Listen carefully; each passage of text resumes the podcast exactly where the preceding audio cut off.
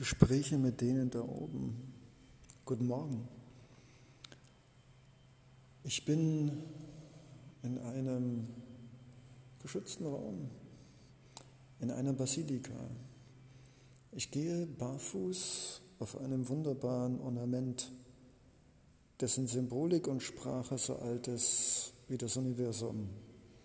Es sind Rechtecke, es sind Kanten, es sind Kreise. Säulen, eine Kuppel mit Fenstern, durch die Licht hineinfällt. Es ist nichts weiter als die Darstellung des Universums, die Planeten, die Sonne, die Erde, die Geometrie. Ich glaube, was wir hinzugefügt haben, ist nur die Interpretation. Wenn ich diese vier Kreise sehe, die immer wieder von Kreisen umgeben sind und in der Mitte einen Punkt haben, unser Sein, unsere Erde, unsere Sonne, der Mittelpunkt, der Atomkern, der Urknall, dann ist das nichts weiter als das, was da ist. Ich finde es interessant, dass wir etwas hinzugefügt haben. Wir haben diese Kreise und diese Sonne, die in der Mitte dieses Fensterrahmen, dieses Rechtecks ist, geometrisch gestaltet. Wir haben eine Ecke eingebracht. Und ich frage mich, was im Bewusstsein unseres menschlichen Daseins entstanden ist, dass wir aus den natürlichen organischen Kreisen der Laufbahn der Planeten, der Zellen, der Pflanzen ein Rechteck eingebracht haben. Wollten wir unbedingt der Natur zeigen, dass wir stärker sind, dass wir ihre organischen, runden, liebevollen, nicht scharfen und kantigen Formen in unser menschliches Denken in einen Kasten, in ein Rechteck einfundamentieren? Ich glaube, diese Basilika ist der Schlüssel, zumindest für mich, um menschliches Dasein zu verstehen. Wir haben versucht, beides miteinander zu verbinden. In der Mitte dieses Quadrates ist ein Kreis. Es ist die Erde oder die Sonne, jedenfalls der Mittelpunkt. Und der ist ein Kreis. Wir haben also schon verstanden, dass das Leben, dass das Sein ein Kreis ist, eine ewige Zirkulation. Und trotzdem können wir es nicht lassen, menschliche Arroganz, Überheblichkeit, der Wunsch, alles in unser kantiges Denksystem einzubinden. Wir haben diese Sonne in ein Quadrat mit vier weiteren Planeten an den jeweiligen Seiten.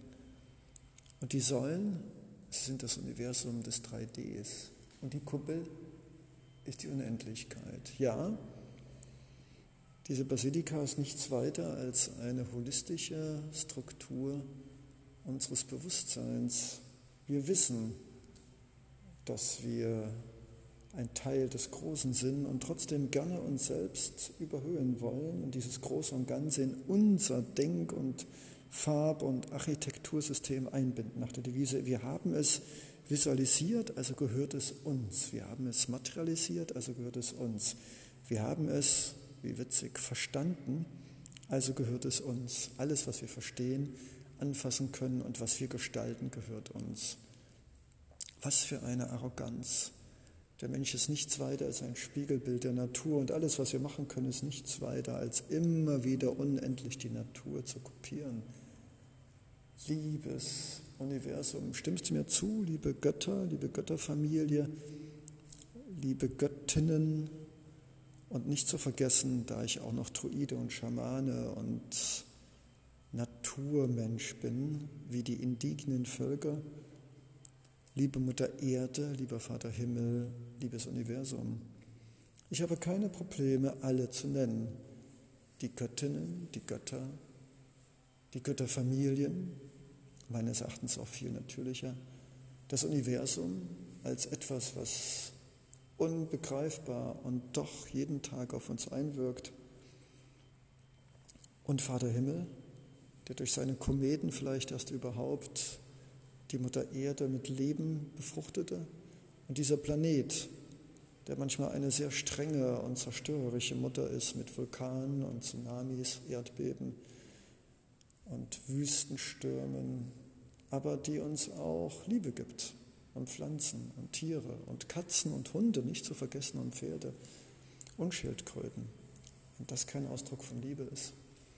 Ja, ich gehe also in dieser Basilika, um Toast von dem Wahnsinn des menschlichen Daseins mit riesigen Fahrzeugen, die alleine stehen, mit Männern, die Rasenmäher und Sägen und sonstiges Lautgeräusch verursachendes technisches Gerät in diese Welt bringen, um den Frieden und die Ruhe zu stören, aber ihre eigene zu schaffen. Aber das ist okay.